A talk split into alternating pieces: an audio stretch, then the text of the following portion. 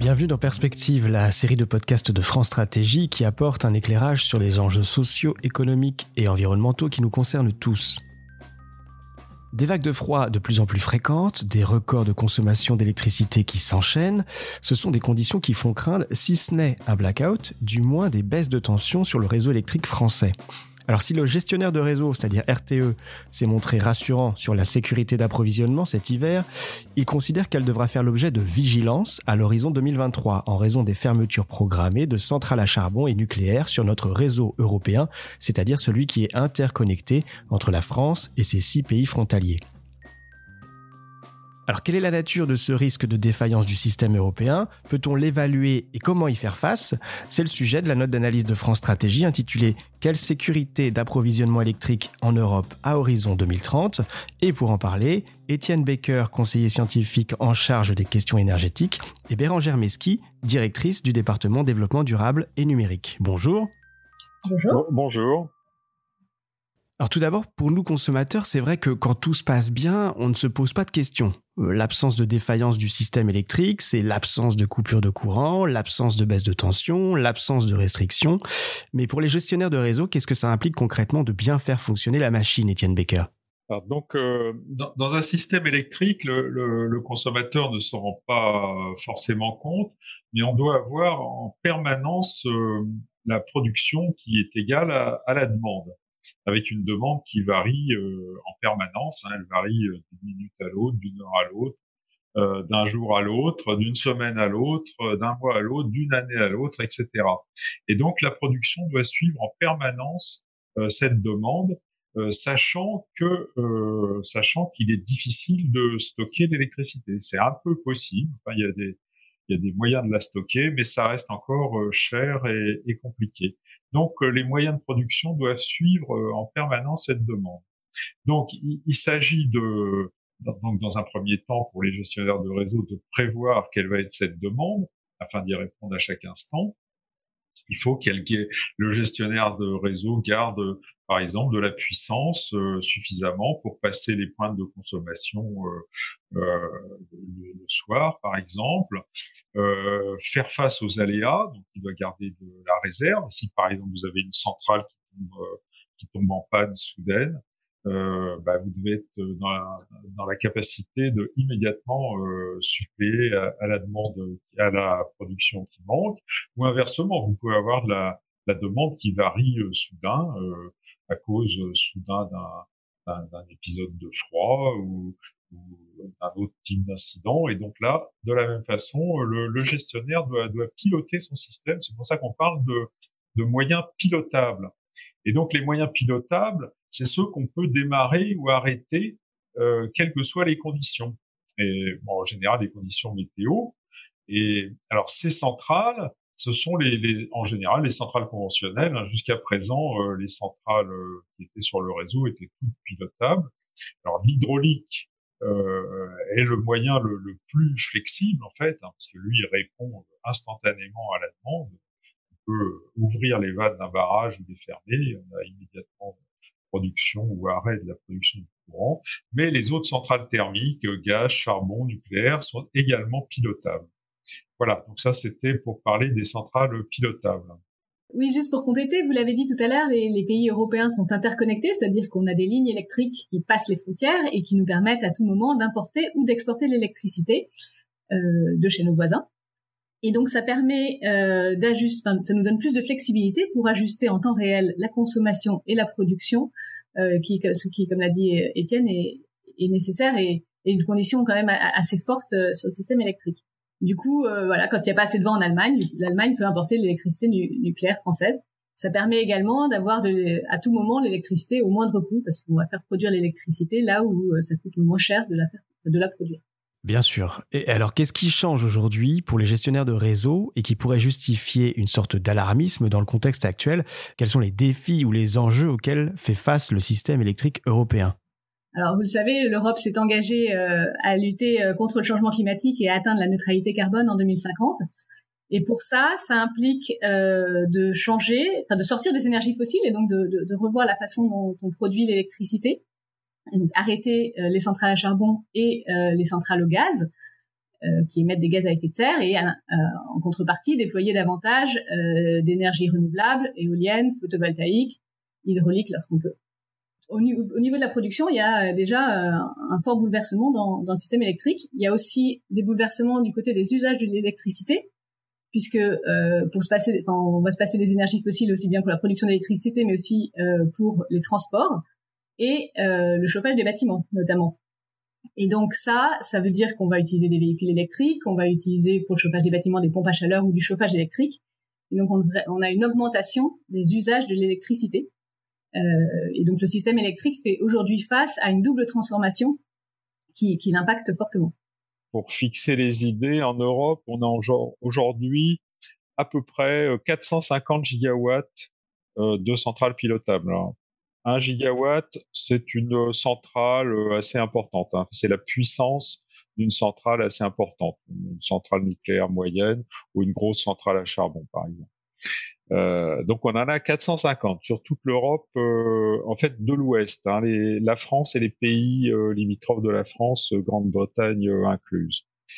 Le d'ici 2035, donc on en aura 80 de moins, 80 gigawatts de moins, essentiellement du charbon, mais aussi un peu de nucléaire. alors 80 c'est un solde, hein. il y a 110 gigawatts qui doivent être déclassés et 30 euh, qui doivent être construits. Euh, c'est principalement des centrales à gaz, euh, les centrales à gaz dans des pays comme l'Allemagne, surtout l'Allemagne, mais aussi l'Italie et l'Espagne.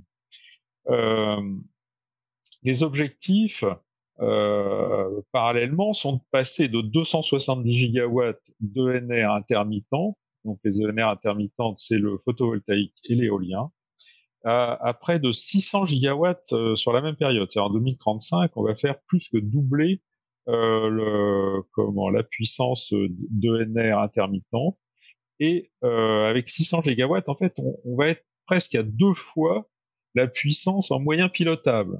Donc ça, c'est plutôt une super nouvelle si les énergies renouvelables intermittentes atteignent deux fois la puissance des moyens pilotables.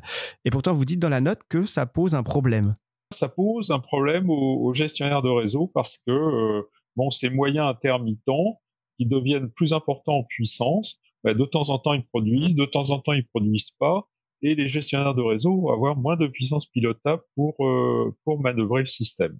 Voilà, donc ça c'est le, le, problème qui naît dans les dans les années futures si euh, si on est reste sur les tendances actuelles. Et concrètement, ça peut se traduire par quels effets?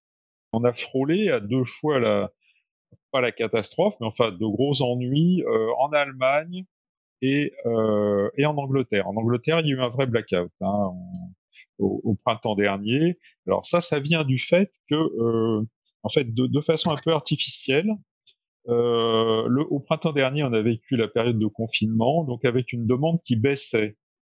Euh, et en même temps, il y avait beaucoup de vent et beaucoup de soleil. Enfin, je sais pas si vous vous souvenez, mais beaucoup de vent et beaucoup de soleil. Donc, on était euh, la, proportion de d'ENR intermittente en fait augmentait dans le système euh, de manière euh, de manière un peu artificielle par rapport à ce qu'on avait connu. Donc, on se retrouvait en fait au printemps dernier dans la situation qu'on va connaître, disons dans 5-10 ans en permanence si on déclasse des, des, des centrales pilotables et si on augmente la puissance de NR intermittente. Le, le, alors par contre, il y a deux pays qui ont connu des vrais blackouts assez importants, enfin deux pays, deux États américains. Donc la Californie, euh, elle qui a connu des, des, vrais blackouts pour une raison en fait de, de comment, de, de flexibilité des moyens. C'est-à-dire qu'ils avaient en fait assez de puissance, mais ne variaient pas assez vite.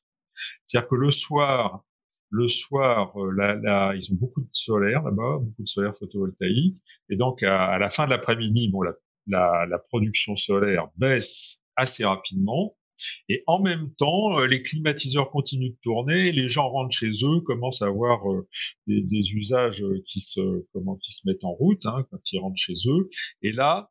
le, le, pilotage, en fait, le, le gestionnaire de réseau n'a pas le temps euh, de mettre en œuvre, enfin pas assez rapidement, tous les moyens euh, nécessaires pour compenser cette puissance euh, solaire défaillante. Alors le deuxième blackout, alors là il est récent, en fait, il est arrivé depuis que la note a été parue, c'est ce qui s'est passé au Texas il y, a, il y a 15 jours, là les, les blackouts étaient extrêmement graves. euh, mais ils sont pas dus spécialement aux énergies renouvelables. les éoliennes étaient en rade, mais les centrales à gaz l'étaient aussi. Et puis le Texas n'a pas d'interconnexion avec les États les États américains voisins, ce qui fait qu'il est isolé, il ne profite pas justement de la flexibilité qu'apporte le réseau et que signalait Bérangère tout à l'heure. Parce que la difficulté, on l'a exposé avant, c'est le, passage de la pointe de consommation, le moment où la, demande est, le plus élevée. Donc déjà, euh, ce qu'on peut faire, c'est s'assurer que tous les, nouveaux usages de l'électricité, je, vous parlais tout à l'heure, euh, notamment les véhicules électriques, ne viendront pas euh, ajouter de la, demande d'électricité au moment de la pointe, c'est-à-dire qu'il faut s'assurer que toutes les voitures électriques ne vont pas se recharger à 19 heures, au moment où, la demande est, la plus forte. Et donc ça, ça passe euh, notamment par des systèmes de, recharge intelligents qui, qui, peuvent être mis en place pour les véhicules électriques, mais qui pourraient être élargis aussi à d'autres équipements. Et puis sinon, on a, euh, aussi des moyens un peu plus radicaux pour, euh, faire baisser la demande à la pointe. Aujourd'hui, RTE a, des contrats avec certains industriels qui acceptent d'être déconnectés du réseau en cas de, demande trop forte. Et donc, on pourrait envisager d'élargir ce, type de solution à d'autres entreprises, voire aux ménages qui pourraient payer moins cher leur électricité ou leur abonnement, euh, leur abonnement euh, électrique en, en échange d'un risque de coupure dans le cas où la demande d'électricité serait trop élevée. Plus largement, ce sont des problématiques européennes qui se posent. L'Europe est-elle prête à avancer, entre guillemets, ensemble sur tous ces sujets? Alors, euh, c'est vrai qu'aujourd'hui, on a un problème de coordination euh, à haut niveau en Europe. C'est-à-dire qu'il y a bien une coordination des, régulateurs au quotidien pour assurer la, sécurité d'approvisionnement, mais euh, il n'y a pas de coordination sur les décisions structurantes. Notamment, ça, ça vient du, du, traité de fonctionnement de l'Union européenne qui stipule que les États membres décident seuls de leur approvisionnement et puis de la structure de leur mix électrique. Du coup, quand en 2011 l'Allemagne a décidé de sortir du nucléaire, elle l'a fait de façon unilatérale, euh, sans nous consulter entre guillemets, euh, alors qu'en fait ça a quand même des impacts assez forts euh, bah, sur, enfin, sur, nous et puis sur l'ensemble de ses voisins. Donc, il y a un besoin de, de, de coordination plus fort. Aujourd'hui, il y a déjà des éléments dans le nouveau Green Deal euh, européen pour, pour, aller vers plus de, de coordination euh, entre États, mais ça reste encore à un niveau assez technique. Et, il faut sans doute encore aller plus loin pour s'assurer qu'il y a une discussion euh, au plus haut niveau sur les décisions les, les, plus impactantes, notamment les échéances de sortie du charbon, du nucléaire entre les différents pays.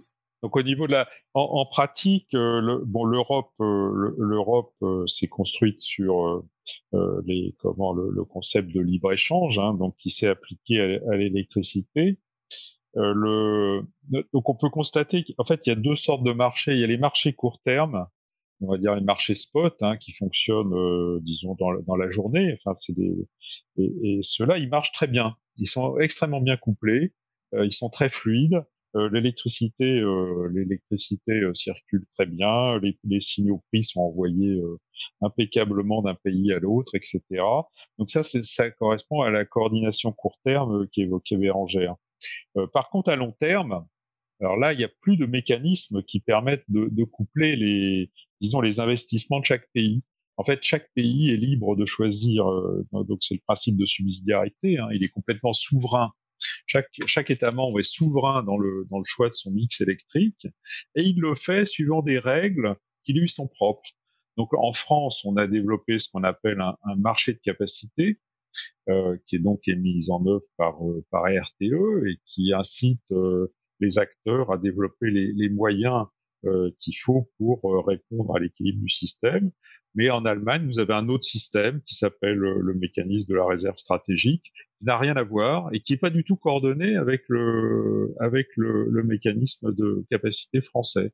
Et dans les autres pays, c'est pareil.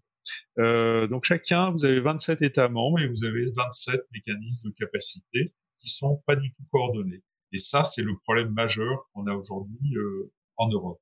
Euh, problème majeur, mais est-ce qu'on termine vraiment sur un constat pessimiste alors? Non, non, non, non, non. Il faut rester sur une note optimiste parce que ce qu'on dit, c'est qu'il faut se coordonner et qu'il faut prendre le sujet en main, mais pas du tout que que c'est raté. Donc euh, au contraire, il faut on alerte au bon moment et, et, on va réussir la transition énergétique, mais on peut pas réussir la transition énergétique sans faire attention aux questions de sécurité d'approvisionnement. Voilà, il faut intégrer la sécurité d'approvisionnement et chaque pays, en fait, chaque État membre a intérêt euh, sa, sécurité d'approvisionnement passe par celle de ses voisins. Donc, euh, on devrait arriver à se concerter normalement.